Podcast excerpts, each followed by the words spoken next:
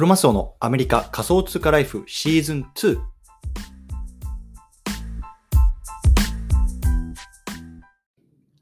はい。ということで、今日も毎日スペース始めていきたいと思います。よろしくお願いします。今日は11月の16日ですね。水曜日。はい。で、ちょっとね、あの、昨日子供がね、あの、体調崩しまして、なかなかね、僕自身がこう、リサーチに時間を取れなかったので、昨日ちょっと連続ツイートお休みしてしまったんですけれども、まあ、今日はね、えっと、昨日、おとといか、発信した内容ですね、ナイキがね、こうドットソーシュってね、ソーシュっていう新しいあの、プロジェクトを開始するっていうね、アナウンスが、ま出てて、グローバルでかなり、まあ、あの話題になっているので、まあ、改めてね、まあ、この話僕からもしたいなと思います。もうね、いろんなところで情報出ているので、もう知ってるよっていう方いると思うんですけども、まあね、改めて語っておこうと思います。はい。ということで、えっと、始める前にね、簡単に自己紹介だけさせてください。えっと、僕自身はね、アメリカの方に住んでいます。で、まあ、あの会社員として働いてるんですけれども、その傍らね、まあ、SNS とか、まあ、こういうポッドキャストを通じて、まあ、Web3 とかクリプト、まあ、最近 NFT の話多いですけれども、そのあたり語っていますので、まあ、あのもし興味がある方はね、そのあたり、あのフォローしていただくとね、あの 最新の情報届くかなと思います。よろしくお願いします。はい、ということで、えっと、今日の内容ですね、あのまた すみません。えっと、ツイートいくつか貼り付けているので、まあ、そちらの方をね、参考にしていただくと分かるかなと思います。で、僕自身もね、これ、えっと、ツイートしてるんですけれども、まあ、お二方、えっと、ミーンさんという方とね、ディエゴさんという方のね、まあ、ツイートの内容ね、すごく分かりやすかったので、まあ、このあたりも今日はね、参考にさせていただきながらね、まあ、話していきたいなと思います。よろしくお願いします。はい。ということで、えっと、さいえっと、早速ですね、このナイキのドットソーシュ、どんなプロジェクトなのかとかね、まあ、今後ね、このナイキがどんな方向に向かっていくのかっていうところを話していきたいなと思います。で皆さんね、このニュースね、もう見てますかね？もう分かってますかね？うん。で、まあ、簡単に言うとね、まあ、このナイキがね、この Web3 にね、まあ、本格的に入っていきますよっていうところのね、アナウンスだったわけですね。うん。で、えっと、おとといかな、彼らがこのドットソーシュっていうね、新しいプロジェクトを、えっと、あの発表しました。でこれいわゆるね、こう Web3 のプラットフォームになります。でもね、まだ使えることはできなくて、来年のね、1月ぐらいから徐々に徐々にこうね、あの使えるようになっていくよっていう話なんですけれども、まあ、簡単に言うとね、2つの、えっ、と、ユーティリティがあります。で、一つは、まあ、ここでね、えっと、いろんなね、デジタルのね、まあ、スニーカーであったりとか、まあね、あの、ジャージとか、まあ、アクセサリーなんかを、こう、自分でコレクションできるっていうね、あの、スペースですね。ね、皆さん、あの、僕はね、あんまり ファッションとかにね、こう、あんなんだろうな、興味がないというか、気を使わないね、まあ、あの、人間なんですけれども、結構ね、この界隈ではこうスニーカーをコレクションする人なんてよくいるじゃないですか。ね、あのレアなスニーカーを集めてねとかさ、限定100足のね、スニーカーとかが販売されるよとね、コラボ、ナイキとなんかどこどこのコラボがとかってなるとね、まあ、それにね、朝早くから並びに行くような人とかっていると思うんですけれども、まあ、今回このドットスオフィシュもね、まあ、そういうのね、コレクションできるようなスペースになるということなんですね。でもちろんね、これ現物ではなくて、まあ、いわゆるデジタルスニーカーとかデジタルですね。まあ、おそらくね、NFT になってくるんじゃないかと思われますけれども、そんなことがね、できるコレクションのスペースになります。うん。で、もう一つ面白いのが、これはいわゆるね、まあ、みんなが参加できる場所っていうところで、まあ、いわゆるね、競争、ね、共に作るなんて言われて,、ま、言われてますね。で例えばね、今までね、あのナイキのスニーカーを例にとると、まあ、ナイキに所属しているデザイナーさんとか、もしくはね、ナイキがコラボレーションするね、まあ、委託先のデザイナーさんかなんかがね、こう作ったものっていうのがね、まあ、世の中に販売されると。でそれをね、我々みたいな一般消費者が買うっていう、まあ、いわゆるね、一方通行のやり取りだったわけですよ。で、これがね、このドットソーシュを使うことによって、まあ、双方向のやり取りになるっていうところね、今回最もね、まあ、大きなところなんですね。で、まあ、これどういうことかっていうと、まあ、一般人である我々であっても、ね、ナイキのロゴを使ったりとか、まあ、ナイキのね、まあ、グを得て、まあ、スニーカーのデザインをすることができると。でもちろんね、それがま承認というか、あの、ナイキの側とか、他の人からね、あ、これいいねってなればね、実際にこうデジタルスニーカーにおそらく、まあ、なることができるようなね、あの未来が想像できますね。でもちろんこれは NFT になっているので、いわゆるね、クリエイターフィーですね。おそらく、まあね、2次で流通することによって、まあ、一部が自分の、えっと、懐に入ってくるようなクリエイターフィーであったりとか、あとはね、自分がデザインしたものを買ってくれたらね、まあ、そのうちの例えばね、50%が自分に入ってくるとか、まあ、これどれぐらいの割合になるかわからないですけど、まあ、とにかくね、いわゆるクリエイターエコノミーね、まあ、あのバズワードというか、まあ、これからの世代、次世代をね、作っていくワードになってますけれども、まあ、クリエイターが活躍していく世の中になっていく、ね、双方向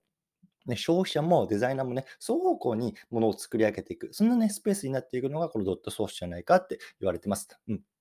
そうなので、まあね、我々ね、あのー、購入者もね、まあ、るものを買うんじゃなくて、ね、あのそのデザイナーさんに対して、ね、ここの紐の色こうした方がいいんじゃないのとかね、あ、このロゴの位置ね、この辺にした方がね、かっこいいよ、俺はそれが欲しいなとかね、そういうような意見をすることによって、まあね、あのそれがね、デザインに反映してされてる可能性もあるっていうのは、まあ、すごくね、面白いあのやり取りになってると思います。うん。で、これね、あの、いくつかこう、タイアップするような企業みたいなところがすでに発表されているんですけれども、まあ、このあたりやっぱりね、大きな企業になってますね。まず、どんなチェーンを使っていくかっていうところなんですけど、ポリゴンチェーンを使っていきますってことでね、ポリゴンチェーン。ね、で、ポリゴンチェーンってね、まあ、イーサリアムとかね、他のチェーンと比べても、まあ、安価で早いトランザクションが実現できるというところで、あの、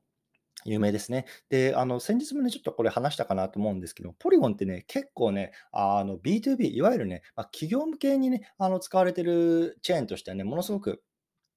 あの、有名なんですよね。で、例えばね、ま、ディズニーなんかもね、この辺りのポリゴンチェーン採用するって言ってますよね。あとは、まあ、1ヶ月ぐらい前ですかね、もうあの、レディットっていうね、あの、アバター NFT がね、ものすごくね、こう爆上がりした時期があったと思うんですけども、あれも実はね、ポリゴンのチェーンを使ってます。で、例えばどこ、あとどこかのスターバックスかな。スターバックスなんかもこれからね、オデッセイとかっていうね、まあ、いわゆるスタンプラリーみたいなね、あの NFT コレクションっていうか、あの、を始めるんですけども、それもね、あの、ポリゴンを使いますね。で、日本の企業で言うと日産かな？日産もなんか車の NFT 出すとかって先月発表してますけど、先日発表してましたけれども、このあたりもね、ポリゴン使うっていうところで、まあ、いわゆるポリゴンって結構ね、まあ、企業向けの、企業が何かするときのあのチェーンとしてものすごく強いなっていう気がしてます。うん。なので、まあ、このあたりね、まあ、not financial advice ですけれども、まあ、チェポリゴンでね、えっと、通貨、マティックって言いますけど、あれはね、割とね、まあ、いい安定した通貨になっていくんじゃないかなって僕はあの思いますね。なので僕もまあ若干持ってますけれども、まあ、このあたりね、調べてみると面白いんじゃないでしょうか。はい。ということでね、えっと、次ですね、ウォレットですね、ウォレット。ウォレットね、えっと、ビットゴーっていうウォレットを使うみたいですね。うん。で、えっと、多分ね、これからは、えっと、最初の方はね、仮想通貨払いじゃなくて、多分現金とか、あの、クレジットカードとかで、こういうようなデジタルスニーカーとか買えるようになっていくと思うんですけども、ま、どっかのタイミングでおそらくね、あの、ウォレットで仮想通貨で購入できるとか、そのあたりがね、こう、統合されてくるんじゃないかなと思います。まあ、とにかくね、このあたりの企業もね、まあ、絡めながらね、やっぱりこう、世界のね、ナイキがね、えいよいよ Web3 の世界に入っていくというような感じですね。うん。で、まあ、あの、ナイキといえばね、まあ、僕もね、あの、プロフィールピクチャーにしてますけど、アーティファクトのクローン X ね、あると思うんですけれども、このあたりとね、どういうね、えっ、と、差別化を行っていくのかっていうね、ところで、えっと、で、えっと、話していきたいなと思います。で、えっとね、もともと RTFKTとナイキの話を、えっと、少ししたいなと思うんですけれども、 RTFKTっていうのは、もともとね、3人のまデザイナーとかクリエイター、ね、あのプロモーター、マーケターっていうのがね、まあ、設立したね、まあ、デザイン会社だったんですね。で彼はどんなデザイン会社かっていうと、まあ、デジタルの、えっと、アイテムを、グッズを作る、まあ、ファッションかけるデジタルの、まあ、えっと、会社だったわけですよ。で、それがね、去年の12月ですね、2021年の12月にまあナイキに買収されたというところで、まあ、かなり大きな話題になったわけですね。で、彼らが買収されたことによって、まあ、ナイキも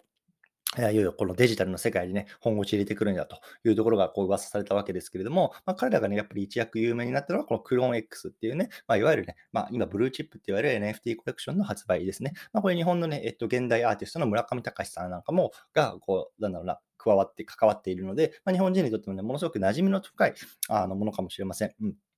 で、これをね、まあ、あの が、いわゆるね、このアーティファクト、ナイキがね、アーティファクトを買収した時の、ま関係性なんですけれども、まあね、今回、えっと、ラえっと、ポッドキャストっていうか、えっと、スペースの中でナイキが言ってるのは、まあ、ナイキはね、ずっとこの買収してからの1年間、ね、アーティファクトが、まどんな動きをしているのか、どうやってね、まあ、デジタルかけるファッションをね、ま成立させて成功させたのかっていうところをずっとね、ウォッチしていたよっていうところの話してたんですね。うん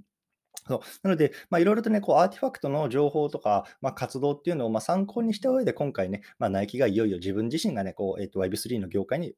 乗り込んでいくというようなところなんですね。うん。で、えっと、おそらくね、えっと、アーティファクトの活動っていうのは割とこうなんだろう、プレミアムラインみたいなところだと思われてます。ね、例えば今、クローン X1 体買うのにもさ、まあ、あの、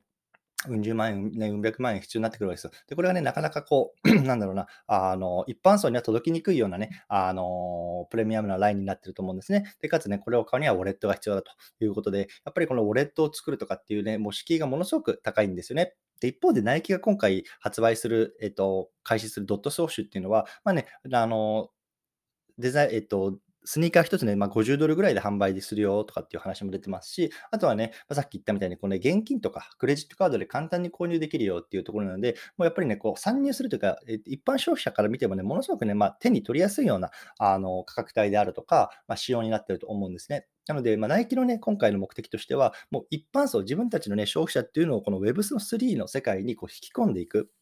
っていうようなところをね、自分たちの使命としてやってると思われます。うん。なので、まあ、プレミアムラインっていうのは、まあ、アーティファクト。ね。で、一般そのマスの向かった、えっと、活動っていうのが、まあ、ナイキっていうようなところの差別化に今後はなっていくんじゃないかなっていうね、あのーえっと、気がしますね。うん。で、彼らもね、えっと、話の中でも、これ educational tool とかってね、あの、話してましたけど、まあ、自分たちナイキは、まあね、この Web3 の業界に人々を巻き込んでいく、ね、教育していく立場にあるよっていうところを明確に言っているので、まあ、このあたりね、まあ、ナイキがどういうふうにね、あの、我々消費者をね、こう Web3 の業界に教育していくのが面白いなと思います。うん。で、まずね、えっと、来月くらいかな、えっと、アメリカのね、えっと、6つの都市でね、えっと、なんか説明会ツアーみたいなのやるみたいですね。で、ニューヨークとかアトランタ、あとはね、えっと、えー、ナッシュビルとかね、あの辺り、LA か、あの辺りも、えっと、含まれてるので、まあ、僕自身はね、あの、今回、えっと、回る都市の中にはいないんですけど、もしね、ちょっと機会があったらそっちの方に飛んで、また話聞いてみたいなと思いますね。で、どちょどういうふうにね、あの参加できるのか、抽選になるのか、もしくはね、何かしら、えっと、持ってないとね、あの、抽えっと、そこの説明会に行けるのかわからないですけど、まあね、あの、多分ね、えっと、こういうところに参加できるように、まあ、いわゆるね、アメリカにいるっていう血のりがあるので、まあ、そのあたり、ちょっと参加できたらしてみたいなと思いますし、また皆さんにもね、情報を共有したいなと思います。うん。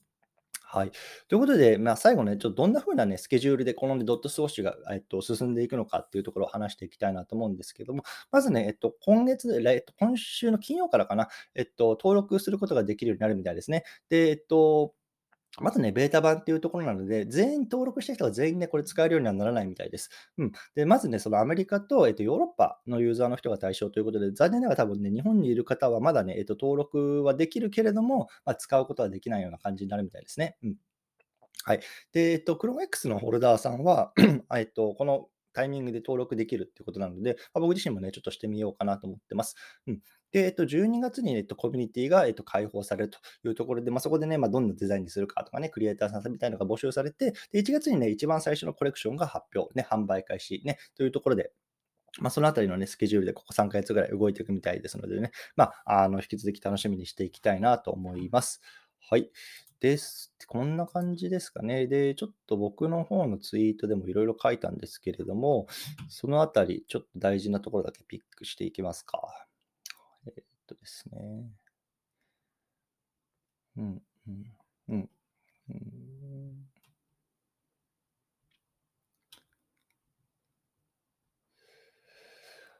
はい。まあ、こんなもんかな。うん。で、えっと、あと、クロ X 持ってる方向けの話にはちょっと なるとは思うんですけれども、えっと、アニムスっていうね、まあ、知ってる方ご存あのいるかもしれませんけれども、まあね、あのアーティファクトの方がなんかね、卵をね、あのポケモンみたいな卵をね、まあ、クロ X のホルダーに配るんじゃないかみたいなところが今噂されてるんですね。で、えっと、この卵が配られると、おそらくね、この卵の中になんかモンスターみたいのが入っていて、そのモンスターをま育てていくのか、なんか対戦させるのか、その辺の仕様っていうのはまだ全然わからないんですけども、そのあたりっていうのが、まあ、えっ、と、先月ぐらいかな、なんかあの sneak peek みたいな形で出てきたんですけれども、おそらくね、えっ、と、今月中に何かしらそれが起こるんじゃないかっていうところの発言が、えっと、このスペースの中では出てました。なので、ちょっとこのあたりはね、注視していきたいなと思います。うん。で、おそらくね、えっと、このディエゴさんのね、えっと、ノートの記事の中にも書かれているんですけども、おそらくこのアニムスっていうところが、まあ、ゲームにつながっていくんじゃないかっていうところの予想がされてます。で、このゲームにつながると何がいいかっていうと、やっぱりゲームってプレイ人口がものすごく多いですね。あのエンタメの、えっと、消費としては、えっと、世界で最もね、あのお金が落とされているのが、このいわゆるゲームの市場なんですよね。そうなった時に、やっぱりゲーム市場にこう入っていくっていうことは、それだけでもね、こうマスを取りに行くっていうところの、まあ、ナイキの戦略と合致するわけですよ、先ほどの。そうなので、やっぱりね、あの今これスペース聞いてくださってる皆さんとか、まあ、僕も含めて、今ね、Web3 とかさ、NFT とかブロックチェーンとかっていうところに触ってる人間っていうのは、本当にね、まあ、世界、ね、あのまあ、80億、ね、先先ちょうど一昨日ぐらいか80億人目が生まれたっていうね、ニュース出てましたけれども、世界80億人の人口のうちのね、ものすごいね、あの小さいパーセンテージだと思うんですよね。で、それがね、やっぱりそのゲームの発想であるとか、あとね、ナイキの消費者とかもね、あの世界中にね、うん千万人、うん億人ってね、ユーザー、ホルダーがね、あのゲーマーがね、いる市場にこう入っていくってことで、まあ、それでね、一気にこの Web3 のね、流れなんかがこう加速すればいいのかなっていうのをね、あの多分ナイキのあの思惑なのかなと思ってます。うん。そうですね、そんな感じかな。はい。なので、まあ、とりあえずね、今週の金曜日から、えっと、サインアップが始まるみたいなので、そのあたりね、えっと、サインアップすることによって、まあね、いち早くこのね、あの、ドットソーシュのプラットフォームね、触ることができる可能性がね、まあ、来年以降、来年の1月以降出てくるかなと思いますのでね、そのあたりね、ぜひ触ってみてはいかがでしょうかという話でございました。はい。ということでね、まあ、このニュース、すごく大きなニュースだったので、もうすでに、ね、僕が話さなくても、いろんなところであの見聞きしてる方多いと思うんですけども、ちょっとね、改めて僕の方からも語ってみました。はい。ということで、何か質問とかコメントある方、いかがでしょうか？コメント欄いただいてもいいですし、手上がって、上がっていただいても大丈夫です。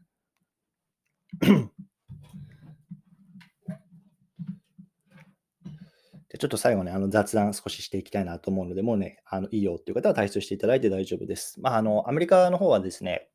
あの、もうね、今11月の3週目じゃないですか。もうこの辺りになるとね、もうすでにね、こう年末の雰囲気というか、もうね、働かない人間、ね、僕も含めて あの出てくるんですよね。